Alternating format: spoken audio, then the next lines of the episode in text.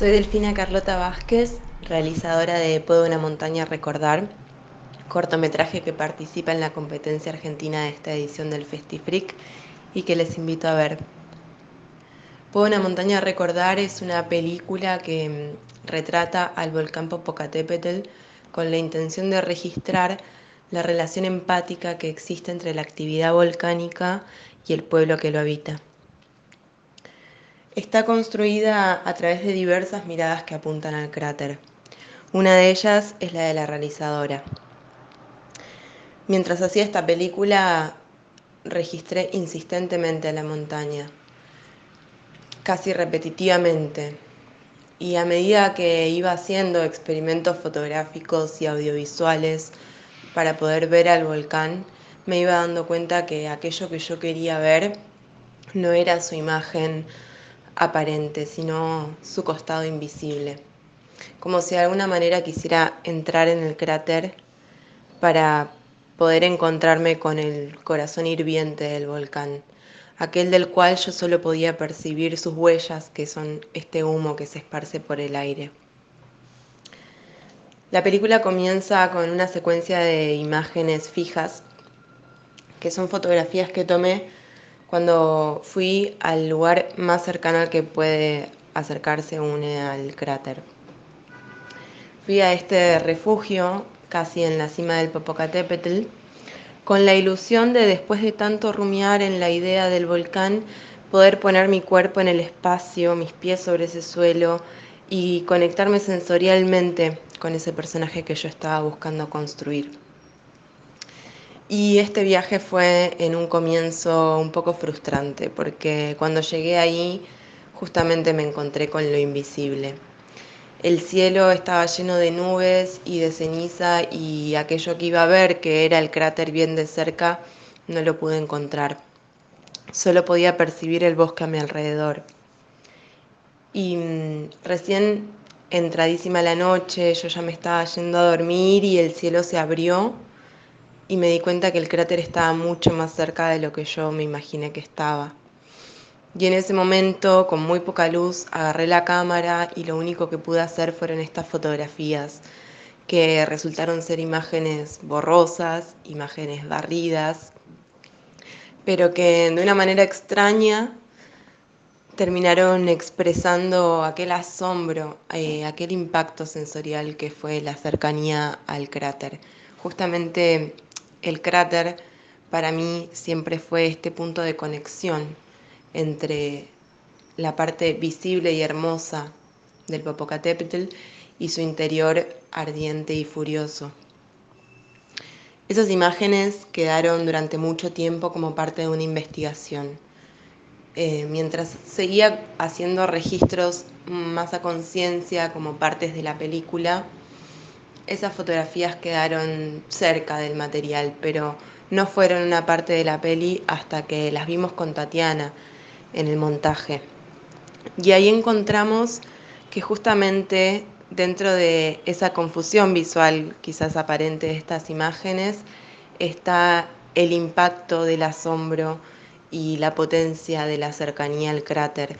Y decidimos usarlas para inaugurar la película como una manera de invitarles a los espectadores a que entren en este universo narrativo sobre el Popocatépetl a partir de esa sensación. Otra de las miradas que apuntan al cráter y de las cuales me valgo para armar esta narración proviene de la ciencia.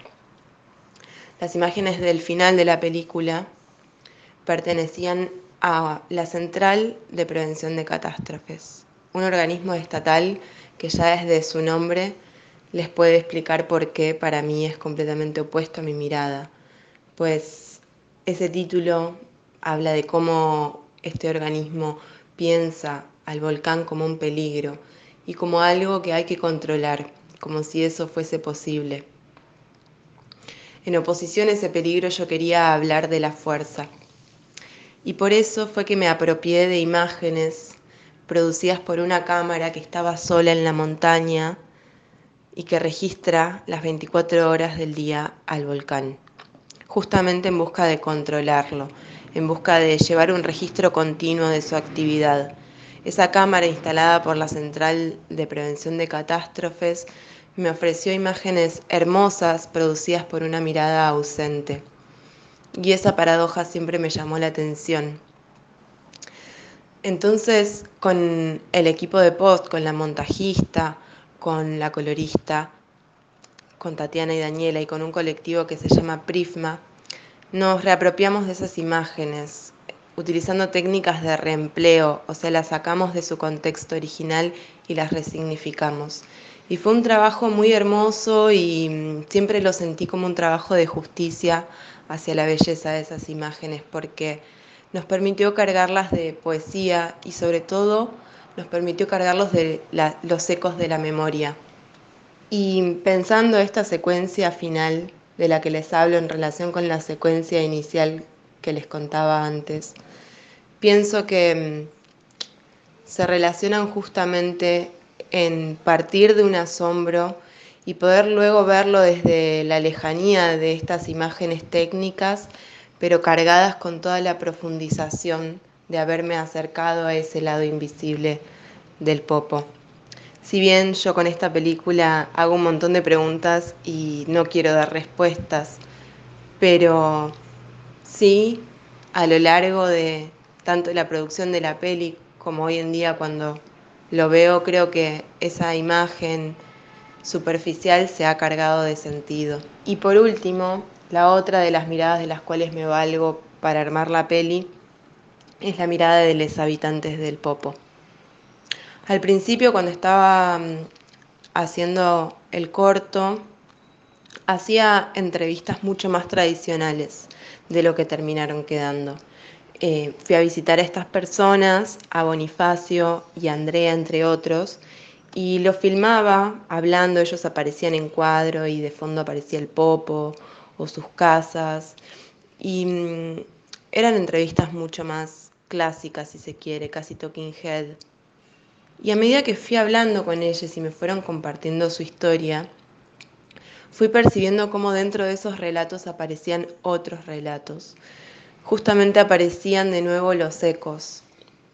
Y así fue entendiendo que yo lo que necesitaba construir no era un personaje que pudiese identificarse en una sola persona, en un caso ejemplar, sino que estaba hablando de un personaje colectivo que trascendía a esas personas y trascendía el tiempo sobre todo.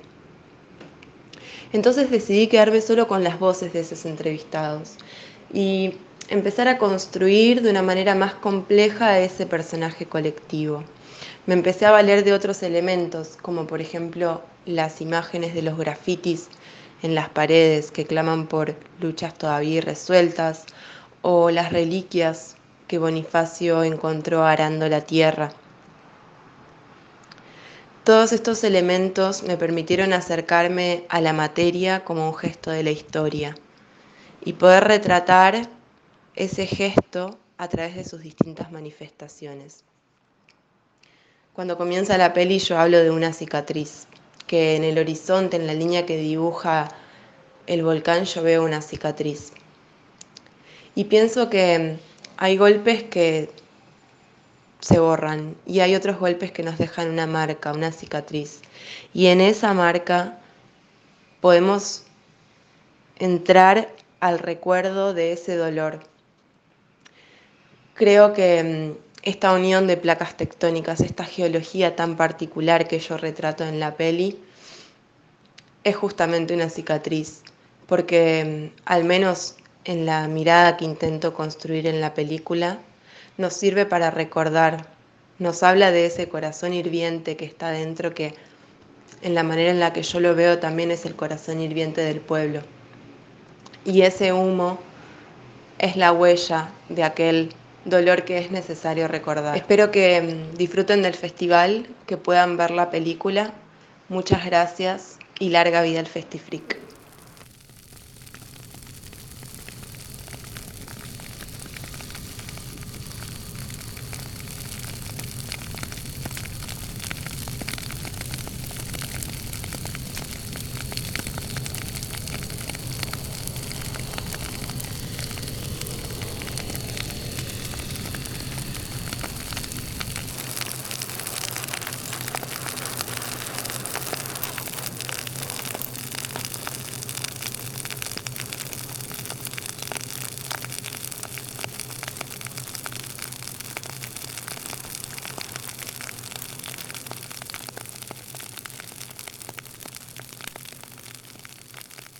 Hola, mi nombre es Ileana Delunti, soy la directora de Diarios del Margen, Nota sobre el miedo al fuego y el agua.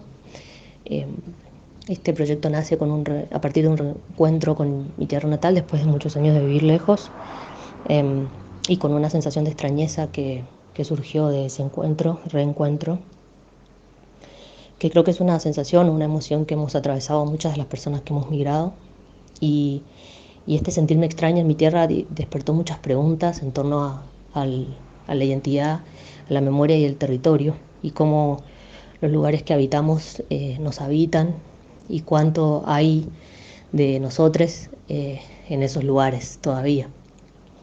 Entonces comenzó un recorrido por registrar bueno, distintos paisajes de, de, esta, de esta tierra y, me topé con la dificultad de, de filmar eh, sin tener casi referencias de la, provincia de Formosa ha sido muy poco filmada y registrada. Entonces hay muy pocas referencias eh, para, de las cuales, con las cuales discutir, a partir de las cuales eh, avanzar, ¿no? Em, entonces, bueno, de alguna manera el formato de diario, eh, que era un formato que respondía también al, que permite, digamos, también acompañar la vida cotidiana de quien registra. Eh, se presentó como una forma muy orgánica de, bueno, por un lado de registrar la vida cotidiana y el territorio y por otro lado también de registrar la historia, porque en los paisajes las transformaciones de los territorios están presentes en las marcas que esas transformaciones dejaron en los territorios. Y es posible detectar esas marcas eh, y es posible narrarlas eh, si nos damos el tiempo para observarlas, ¿no? para observarlas, en este caso cinematográficamente. Eh, de alguna manera el proyecto siempre está como, como yendo hacia un lado y al otro de la frontera entre lo público y, y lo privado, por decirlo de alguna manera, ¿no? entre lo personal y lo, y lo colectivo, entre la historia personal y la historia colectiva, que, que de alguna manera también es una forma de la memoria eh, de este lugar, digamos, ¿no? la, oralidad y, las historias contadas en primera persona eh, tienen mucho de la historia colectiva, narran mucho la historia eh, colectiva y la historia se narra de esa manera todavía. Y mm, bueno, eh, este proyecto busca de alguna manera como continuar esa práctica de una forma cinematográfica.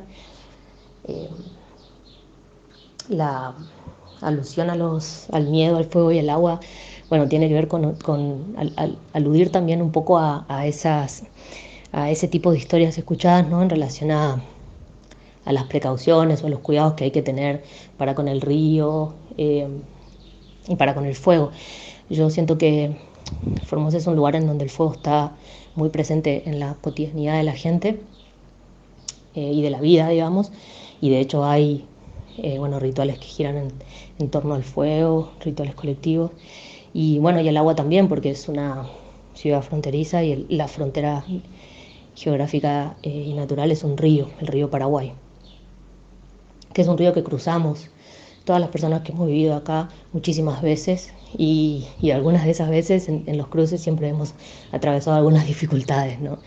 Eh, que pueden haber puesto en riesgo nuestras vidas, entonces de alguna manera es un juego de palabras para, para también, por un lado, aludir a, ese temor infundido en, esas historias contadas colectivamente y oralmente, y por otro lado también eh, para trabajar narrativamente un proceso de, de, de, alguna manera, cómo atravesar esos miedos, ¿no? Eh, y cuáles son las herramientas que tenemos quienes vivimos acá para atravesarlos. Eh, en cuanto a la puesta de cámara, digamos.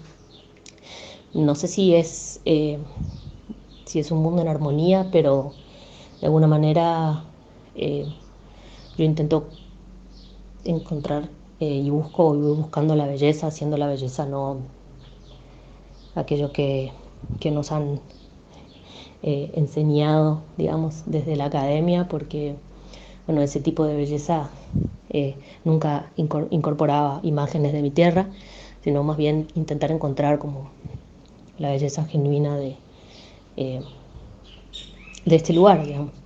Y, y bueno, las composiciones y la puesta de cámara mm, parten de esa búsqueda y también de, dar, de, dar tiempo al plano ¿no? para, para que la observación eh, deje al territorio narrarse a sí mismo un poco. Eh, gracias por el espacio a este festival. Yo estudié cine en la ciudad de La Plata y la verdad que el Festifreak siempre fue eh, un hogar y un refugio para encontrarme con el cine que, que deseaba. Y bueno, formar parte hoy de esa programación es, es un honor. Así que muchas gracias. Y, una última cosa que me olvidé decir es que, bueno, Diarios del Margen es un, es un proyecto más amplio que eh, va a tener muchas entregas más. Eh, la primera entrega es Notas sobre el miedo al fuego y el agua. Y bueno, ya estoy trabajando en la segunda que por el momento se titula eh, Notas de una expedición fallida. Y, bueno, eh, la idea de trabajar también, de alguna manera poner a dialogar los diarios con las notas, responde a que en algún sentido la forma en la que yo filmo no es una forma tan sistemática, digamos, yo no filmo todos los días, sino que filmo cuando no puedo evitar filmar, cuando, lo que, cuando la realidad me me resulta urgente para, eh, para filmarla, digamos, cuando, cuando me convoca o cuando siento que, no puedo evitar eh, sacar la cámara para filmar. Eh, y en ese sentido yo, digamos, lo que siento es que tomo notas, notas cinematográficas, cuando tomo la cámara y registro una situación o, bueno, un paisaje o a veces simplemente un plano.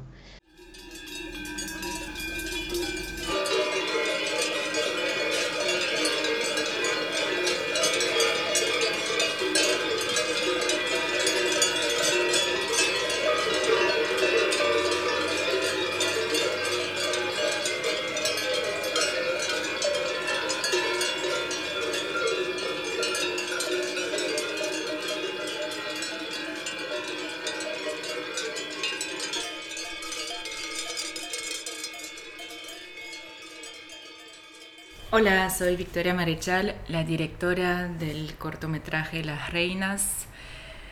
Es un corto que hice para una postulación, una maestría, donde me pedían hacer una pequeña pieza sobre mi relación a los animales o sobre los animales.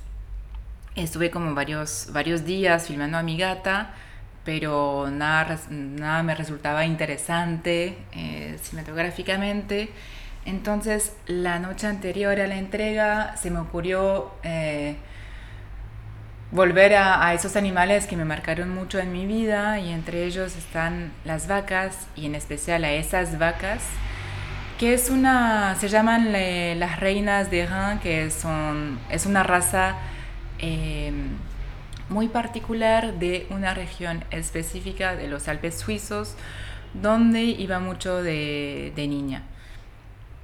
Em, entonces, con, con, mi familia eh, caminábamos mucho, eh, o sea, las vacaciones era caminar todos los días, todo el día, y durante esas caminatas, varias veces por día, nos cruzábamos con un, un rebaño de esas vacas que teníamos que, pues, que cruzar. Entonces tengo esos recuerdos de, de tener que atravesarlos y y de, esa impresión que me provocaba eh, esas vacas por ser tan grandes, tan imponentes, son muy, eso, grandotes. Eh, entonces como algo quizás entre el miedo, pero también mucha fascinación, es un animal que amo muchísimo. Entonces está como, quería trabajar un poco sobre esta, esta ambivalencia o esas, esas emociones, eh, no sé si contrarias, pero que pues que tenía en mí. Eh, bueno, en cuanto a la pregunta que me hacen sobre este espacio donde los vestigios humanos son escasos y donde no controlan las vacas o no parecen controlarlas, creo que tiene que ver con dos cosas. Eh, la primera es la cuestión de la tradición de la cría pastoral llamada extensiva que se practica en Suiza como en muchísimas otras partes del mundo. Si bien hoy en día o sea, ya hace como muchos años está puesta en, en peligro por la cuestión de, pues, de la tecnologización del pastoralismo, por los eh, por los costos de producción, la poca rentabilidad económica, em, que afecta mucho al, pastoralismo, pero digamos que esa tradición se mantuvo en esa parte eh, de los Alpes suizos y, está, está eh, organizada en torno a la transhumancia, que sería la migración del ganado del valle hacia los pastizales de alta montaña durante el verano. ¿no? Entonces es todo un ciclo de migración también como dentro en la primavera están en, los, en las praderas del valle, o sea, se van, van cambiando de lugar. Pero entonces están cuatro, esos cuatro meses eh, de verano a esos 3.000 metros y los, las acompaña un pastor eh, que, que las cuida, que las protege, pero digamos que no están encerradas eh, y se pueden mover con bastante libertad. Entonces, creo que, que, esa sensación que da el corto tiene que ver con esa, esa realidad. Y lo que se ve en el corto es cuando bajan al final del verano hacia el valle y es todo un acontecimiento para los pueblos.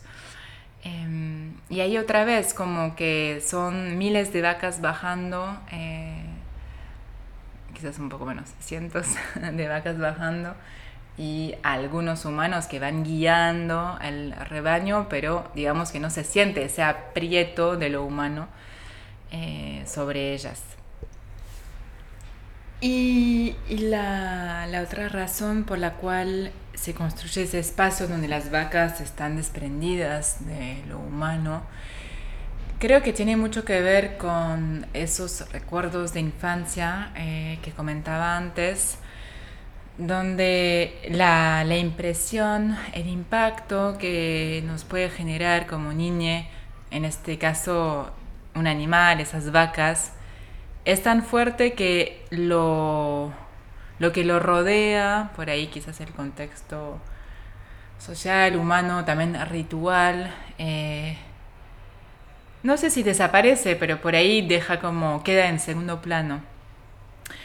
No sé, estaba pensando en la, en la cuestión de los combates, eh, que esas vacas luchan em, espontáneamente, son vacas luchadoras eh, que luchan como para designar cuál va a ser la, reina del rebaño, quién va a mandar. Eh, y, después también se organizan esos, esos combates. Pero entonces yo veía como esos combates y hay algo de, de esto, de, ver como esos dos cuerpos eh, empujándose con tanta fuerza, esos momentos de quietud durante el combate que creo que me absorbía totalmente y entonces dejaba de lado lo exterior y es un poco esa experiencia que quería contar en este, en este corto.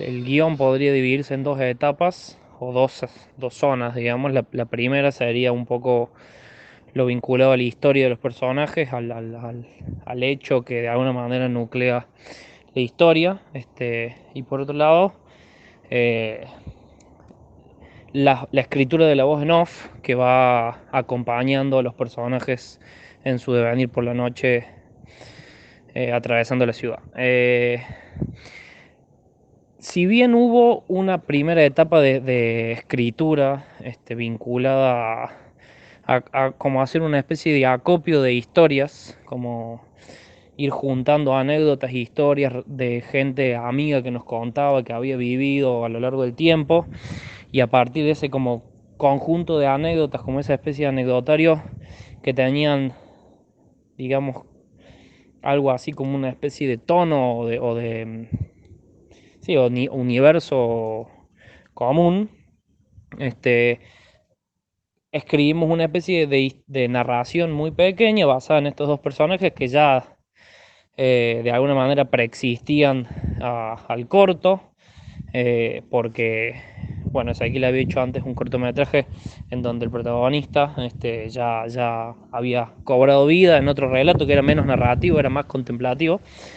Eh, y de alguna manera como contamos una eh, inventamos una pequeña historia en donde esa pequeña historia que era básicamente un, periplo, digamos, la historia de alguien que decide robar algo y después su amigo lo traiciona, eh, se nutría un poco de pequeños elementos de este anecdotario que fuimos eh, como recolectando de la gente conocida y de nuestros, nuestro círculo social, digamos.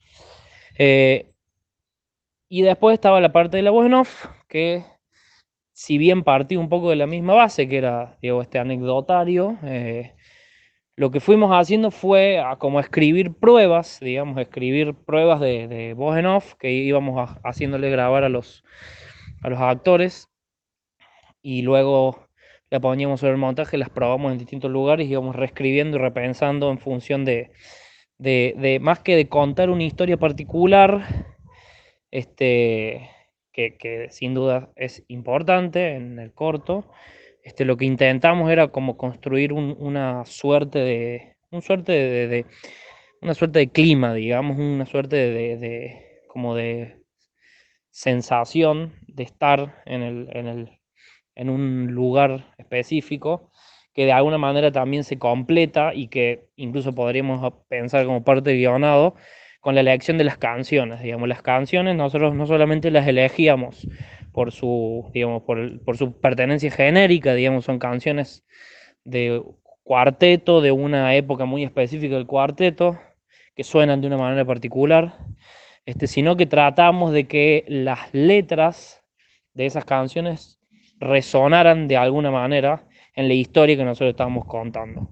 Este, no de manera muy directa, pero sí como que hubiera una zona de contacto eh, diferida. Entonces, digamos que una parte del, guion se escribió antes de filmar, digamos, en el momento que pensábamos en historias que nos inspiraban, y después en el montaje, este, probando con distintos recursos y distintos elementos que íbamos este, superponiendo, y eso le, le va, o creemos nosotros que le va aportando como una serie de capas a una historia que es muy sencilla.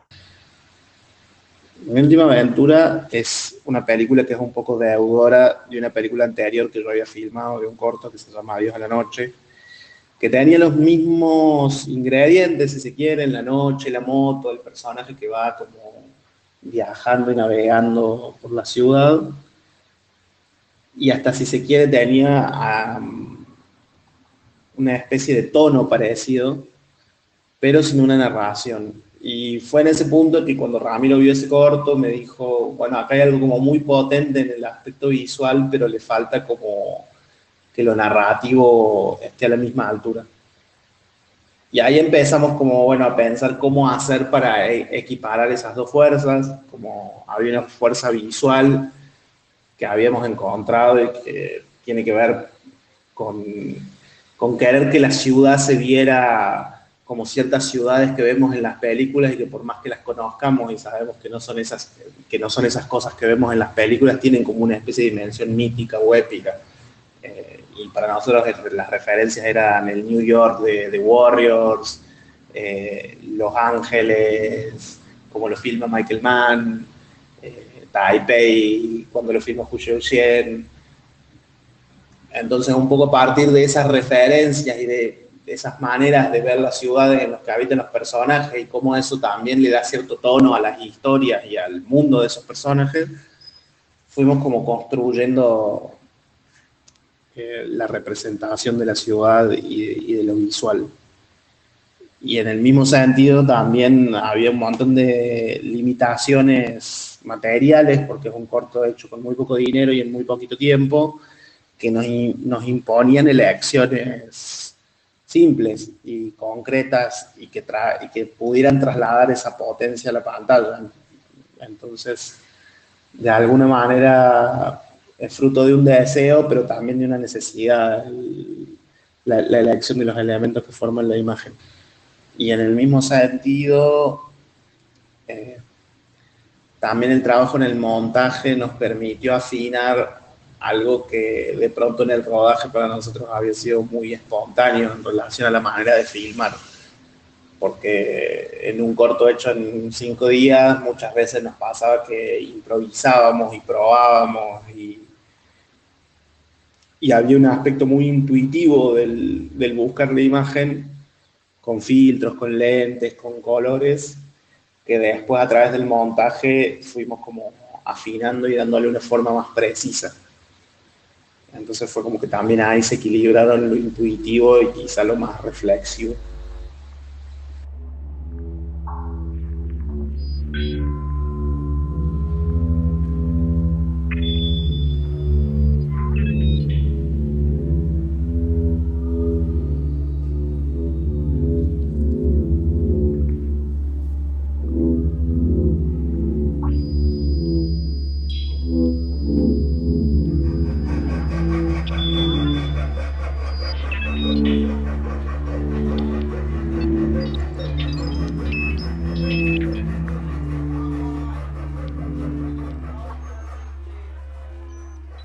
Hola, mi nombre es Juanjo Pereira, soy el director del cortometraje El futuro imposible, que fue filmado en los Emiratos Árabes Unidos, en Dubái y Abu Dhabi.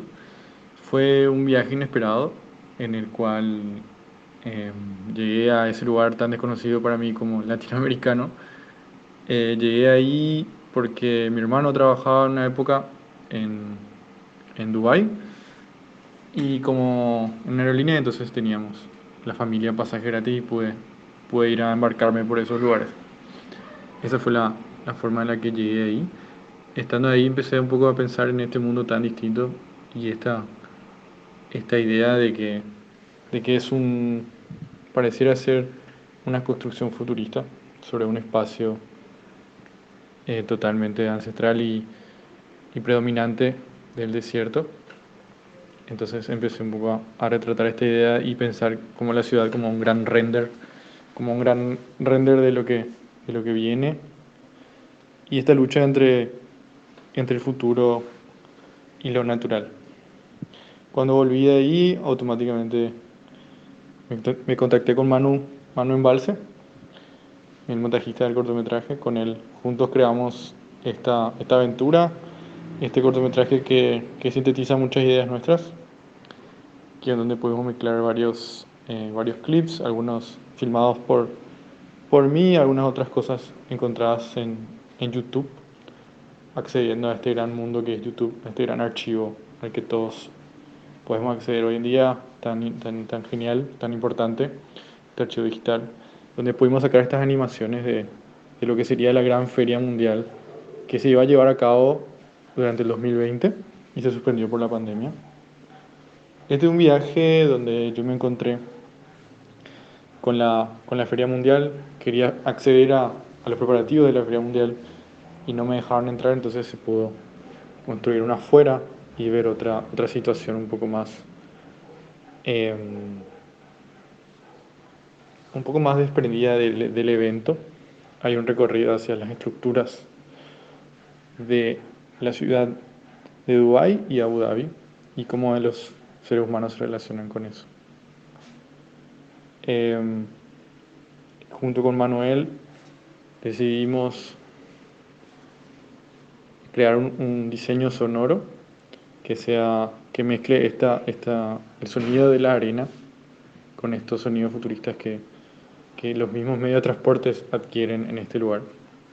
Entonces pudimos generar un poco este juego de sonidos y poder mezclar dos ambientes un ambiente virtual y un ambiente más real, que es el de la arena, y el ambiente virtual capaz de pensar cómo, cómo suena un render y cómo suena una ciudad del futuro.